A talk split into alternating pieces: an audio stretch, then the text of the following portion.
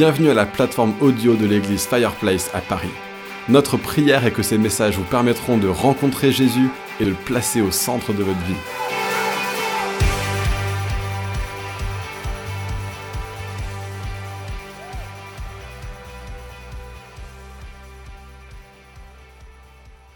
Amen. Amen.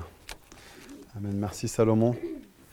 Et merci euh, à nos chers amis, dont je ne vais pas mentionner le nom parce que l'enregistrement euh, de la vidéo a commencé. Mais merci pour tout ce que vous avez partagé sur la sur euh, l'Église persécutée. Et euh, je ne vais pas être long. On a fait exprès de donner du temps ce matin pour vraiment pouvoir regarder à l'Église persécutée, prier pour eux, etc. Si vous êtes ici depuis quelques semaines, vous saurez qu'on est dans une série de prédications qui s'appelle euh, Être un disciple, faire des disciples. Et on a réussi à compléter toute la partie être. On pensait qu'on n'en viendrait jamais à bout, mais si, on a réussi à, résumer brillamment, avec un esprit de synthèse extraordinaire, tout ce que ça veut dire d'être un disciple. Alors, on a, on, on a fait que gratter la surface. On, a, tout dit et on n'a rien dit.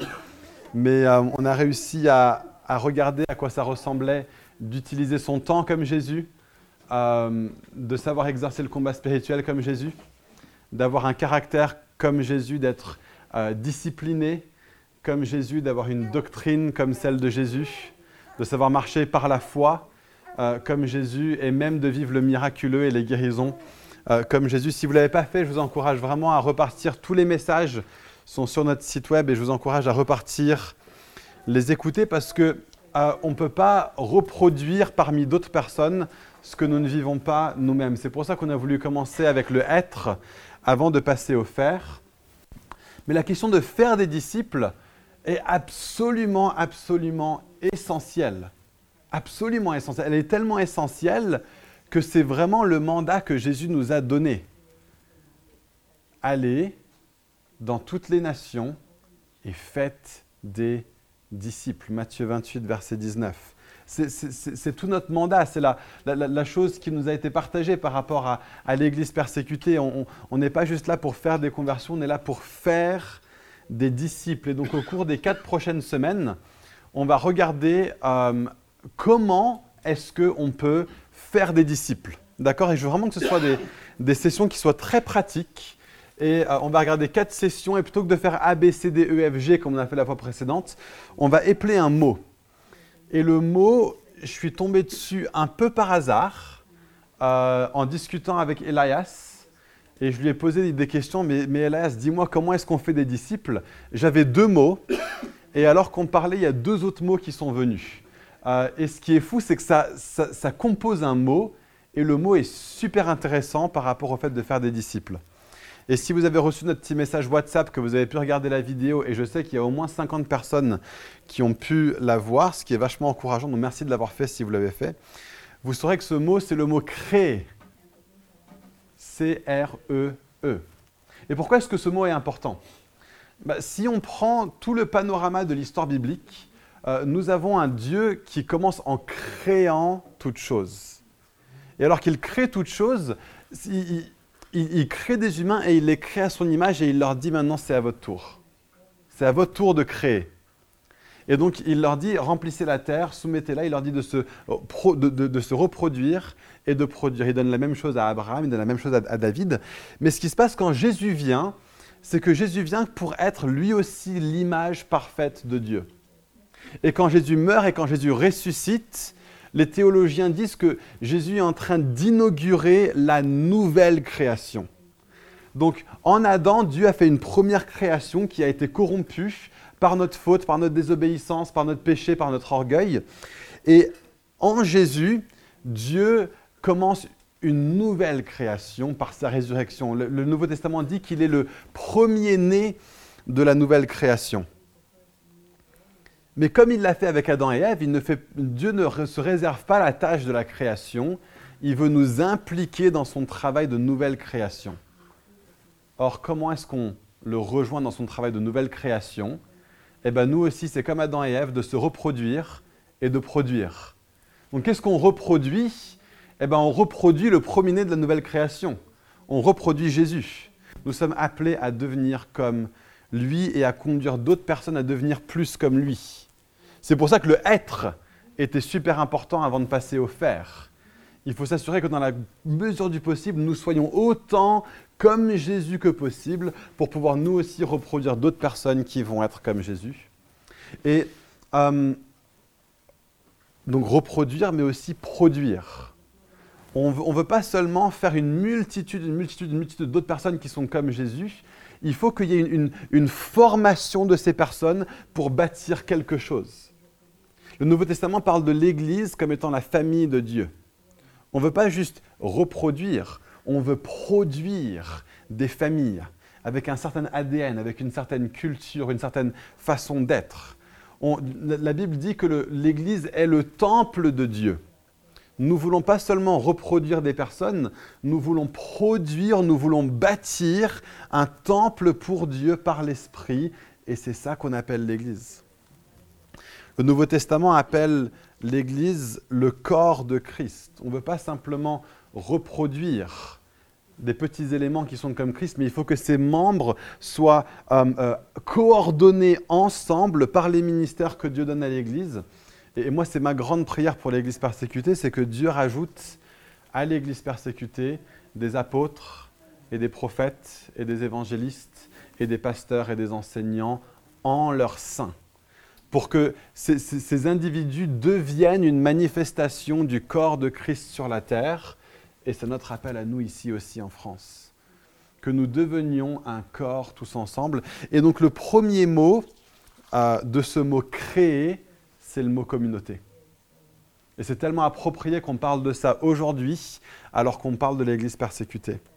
Le deuxième mot qu'on va voir dans deux semaines, Manu prêche euh, dimanche prochain sur un sujet qu'il a à cœur, qui est autre que la série. Il va faire un petit hors-série. Mais dans deux semaines, on va reprendre la série et on va parler de R, redevabilité. Accountability. On va parler ensuite de E, engagement. Et enfin, le deuxième E, c'est l'idée d'être, de ne pas regarder à soi-même, mais de regarder en dehors de soi-même, d'être explosif dans notre façon, pas, d'être implosif, mais de regarder aux autres dans le groupe plutôt qu'à nous-mêmes, et que les gens du groupe ressent, regardent toujours à ceux qui ne sont pas dans le groupe plutôt que de rester focalisés sur la petite église qu'on forme ensemble.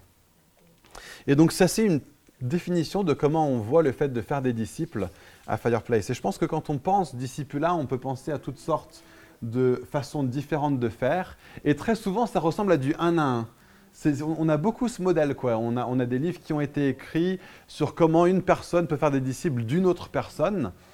Bah, le problème, c'est que le Nouveau Testament ne nous donne pas ce modèle-là. Quand on, forme des responsables, là il, y a, du 1 à 1. On voit Moïse qui forme Josué, on voit Élisée qui forme, Élie qui forme Élisée, on voit Paul qui forme Timothée. Mais quand on veut former une communauté de disciples, où tous ensemble, euh, nous devenons de plus en plus en plus comme Jésus, on voit toujours des communautés. Ça se fait toujours à plusieurs. Je, dirais même qu'une personne n'est pas capable de faire des disciples de plusieurs autres personnes en même temps. Et donc je veux simplement qu'on lise Marc 3, versets 7 à 19. Je vais faire quelques commentaires dessus. Et puis je vais finir en lançant un ou deux défis avec des punchlines pour qu'on puisse partir encourager, édifier et challenger. Marc 3 à partir du verset 7. Jésus se retira au bord du lac avec ses disciples.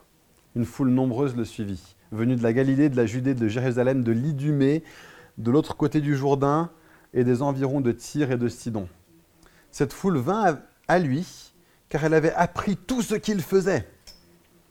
Il dit à ses disciples de tenir toujours à sa disposition une petite barque afin de ne pas être écrasé par la foule. En effet, comme il guérissait beaucoup de gens, tous ceux qui, qui avaient des maladies se jetaient sur lui pour le toucher. Les esprits impurs, quand ils le voyaient, se prosternaient devant lui et s'écriaient ⁇ Tu es le Fils de Dieu !⁇ Mais il leur recommandait très sévèrement de ne pas le faire connaître. Jésus monta ensuite sur la montagne il appela ceux qu'il voulait et ils vinrent vers lui. Et il en établit douze écoutez, il en établit douze pour qu'ils soient avec lui et pour les envoyer prêcher avec le pouvoir de guérir les maladies et de chasser les démons. Voici les douze qu'il établit. Simon, qu'il appela Pierre, Jacques, fils de Zébédée, Jean, frère de Jacques, auquel il donna le nom de Boanerges, ce qui signifie fils du tonnerre, André, Philippe, Barthélemy, Matthieu, Thomas, Jacques, fils d'Alphée, Thaddée, Simon le Cananite et Judas l'Iscariote, celui qui allait trahir Jésus. Je pourrais prendre du temps pour faire ressortir le fait que dans les premiers versets, tous les A, B, C, D, E, F, G qu'on a vus pendant la première partie de la série de prédications sont présents, mais je ne vais pas me focaliser là-dessus, on n'a pas le temps d'y aller. Moi, ce que je veux vraiment regarder, c'est ce que Jésus fait avec les douze. Il en établit douze, verset 14, pour qu'ils soient avec lui. Donc ce qui se passe dans ce verset, c'est qu'on a le ministère de Jésus qui a pris un, virage extrêmement positif. Euh, il y a beaucoup, beaucoup, beaucoup de gens qui viennent à lui, à tel point que euh, Jésus est obligé de dire à leurs disciples, à n'importe quel moment, soyez prêts à larguer les amarres, il va falloir mettre de l'eau entre moi et les gens parce qu'il va falloir que j'enseigne. Et les gens vont tellement, tellement, tellement me presser que je ne vais pas pouvoir le faire si on n'a pas une barque à disposition c'est ce type de vie-là qui se passe, d'accord? Et la semaine dernière, j'étais à, une, euh, deux jours de, prière avec toutes les autres églises de notre famille d'églises qui s'appelle Newground et on a prié pour le réveil. Et une personne est venue et a dit, mais tu sais, euh, il va falloir qu'on soit prêt à changer nos structures si le réveil vient. On ne pourra pas faire les choses comme on les a toujours faites si le réveil vient. Et je pense qu'il faisait référence à des choses de ce style peut-être falloir y avoir des jours où à Fireplace, on puisse dire euh, gardons une plateforme surélevée à n'importe quel moment, parce que la salle va être tellement, tellement remplie qu'il va falloir que la personne qui apporte la parole se lève, se mette debout sur quelque chose pour avoir un petit peu de distance pour que tout le monde puisse se voir. Peut-être qu'un jour, il va falloir qu'on ait ça. Mais même là-dedans, même là-dedans, Jésus dit, parmi cette église qui est là en train de se former autour de Jésus, il va créer de la communauté. D'accord Et on, est en train de grandir, ça ne se voit pas forcément autant ce dimanche matin, long week-end oblige, mais on est en train de grandir, il y a beaucoup de nouvelles personnes, le nombre de gens depuis la rentrée qui m'ont dit mais il y a trop de nouveaux, je ne sais pas comment dire bonjour à tout le monde, je ne sais pas comment apprendre à connaître tout le monde. Bah, la réalité, ça va être qu'avec Fireplace, de plus en plus en plus, on ne va pas pouvoir connaître tout le monde. Par contre, on est appelé à creuser la communauté de plus en plus en plus en plus en plus avec certains. Et je crois que ça, c'est quelque chose qui va être super important pour nous en tant qu'Église, de, devenir une grande communauté où on partage le même ADN, la même vision, on va dans le même sens, et pourtant, en même temps, de dire je refuse d'être un inconnu au milieu de cette, au milieu de cette Église, et, et je refuse moi aussi de ne connaître personne au milieu de cette Église. C'est très très très important qu'on devienne des personnes qui passent du temps ensemble. Et pour Jésus, ce qu'il a fait, c'est qu'il a simplement, plutôt que de dire aux gens, bon ben voilà, on est nombreux, je vais continuer à exercer mon ministère de plateforme et juste faire ça comme ça, je vais intentionnellement choisir des gens qui vont être avec moi. Et c'est ça le cœur qui doit se trouver en nous alors que nous cherchons à faire des disciples d'autres personnes. Et ce qui est encourageant, c'est que ça commence à se passer. J'entends Manu qui me parle environ toutes les semaines d'un nouveau groupe de personnes qui a à cœur quelque chose. Il y a des gens qui ont dit Mais j'aimerais bien ouvrir ma maison pour pouvoir faire ceci et pouvoir faire cela. Il faut juste qu'on organise un petit peu quelques petites choses. Mais je crois vraiment que là où on va en tant qu'Église, c'est que d'ici janvier-février, on aura des, groupes qui seront présents dans une grande partie de la vie de l'Église. Et l'appel pour nous tous, c'est de dire bah, rejoignons une de ces communautés l'Église doit être beaucoup plus que juste le dimanche matin. On doit pouvoir être des hommes et des femmes qui passons du temps ensemble, qui ouvrons nos maisons les uns aux autres pour pouvoir être avec les uns les autres. Et, Jésus leur dit ensuite pour les envoyer, hein, le côté explosif, on va en parler. On va parler de ce qu'on fait dans ces maisons, dans ces rencontres. On va parler de redevabilité, on va parler d'être engagés les uns vers les autres, mais juste cette idée un chrétien n'est pas appelé à être seul. Qu'on soit dans les pays où l'Église est persécutée ou pas, un chrétien est appelé à vivre sa foi avec d'autres personnes. Nous sommes appelés à être en communauté et en communion les uns avec les autres. Et, ce qui est fort, en fait, c'est que je partageais juste la, semaine dernière avec nos, amis qui ont parlé de l'Église persécutée euh, ce matin. Euh, et je leur demandais, est-ce que vous pourriez parler de communauté ce matin euh, pour, pouvoir aussi lancer le thème et, je leur demandais un peu la même question que Agnès avait posée. Et ils m'ont dit, mais tu sais, Nathan, là-bas, la communauté, c'est essentiel. Comme ils l'ont dit ce matin, là-bas, c'est une question de vie ou de mort. Et, c'était presque une façon de dire, euh, on ne peut pas vivre la foi chrétienne sans communauté. Et là, j'ai ressenti, comme le Saint-Esprit me dire, là, il y a un truc à jouer pour nous les Occidentaux parce que nous avons plus de possibilités d'être en communauté que les gens de l'Église persécutée. Donc c'est dans un sens plus facile pour nous, mais en fait c'est aussi plus difficile pour nous. Pourquoi? Parce que nous avons tellement, tellement, tellement, tellement, tellement d'autres options.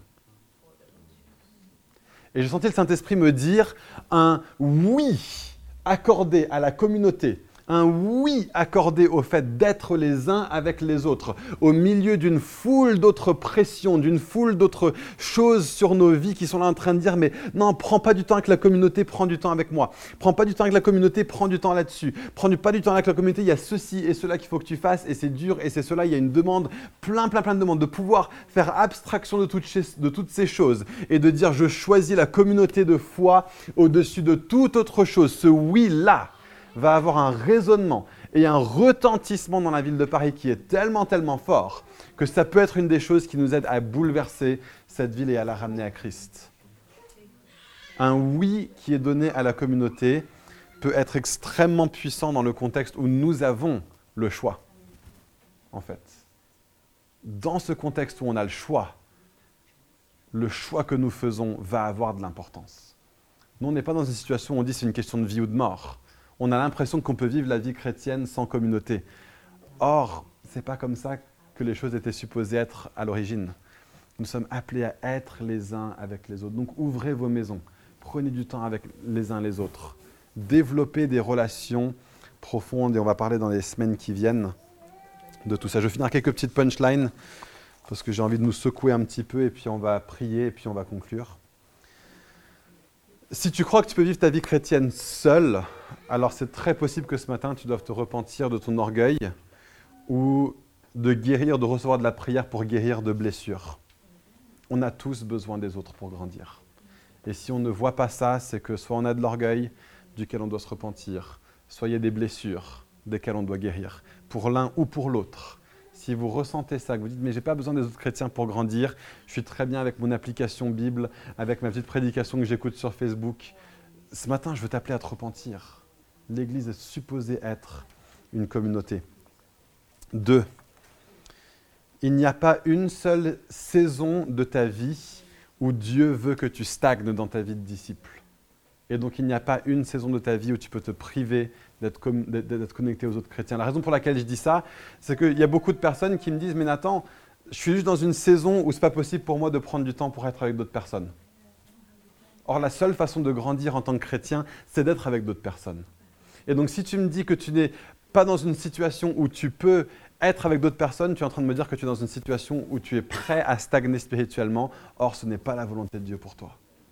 Arrange des choses, organise des choses pour pouvoir être avec d'autres de façon intentionnelle, de façon fréquente, de façon euh, engagée.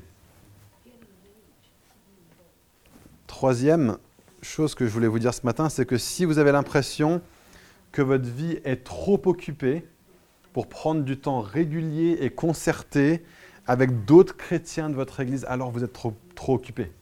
C'est juste le diagnostic le plus simple du monde. Vous êtes trop occupé et donc le remède, c'est que nous devons changer des, certaines choses dans notre gestion du temps et pour ça, je vous renvoie à Agenda comme Jésus. Quatrième chose qui est importante, ça c'est pour vous rassurer. La communauté chrétienne ne demande pas d'être parfait. Au contraire, la communauté chrétienne est par défaut, par définition imparfaite. Parce que nous sommes faits de gens imparfaits avec une vie qui est imparfaite. Et le problème, c'est qu'aujourd'hui, on pose tellement nos vies comme étant un modèle de perfection. Hein. On met que nos meilleures photos sur les réseaux sociaux. Et on a l'impression que notre maison doit ressembler à une page Pinterest et que nos sorties doivent toutes ressembler à, un profil Instagram. Je, veux dire, c'est démentiel, c'est complètement dingue.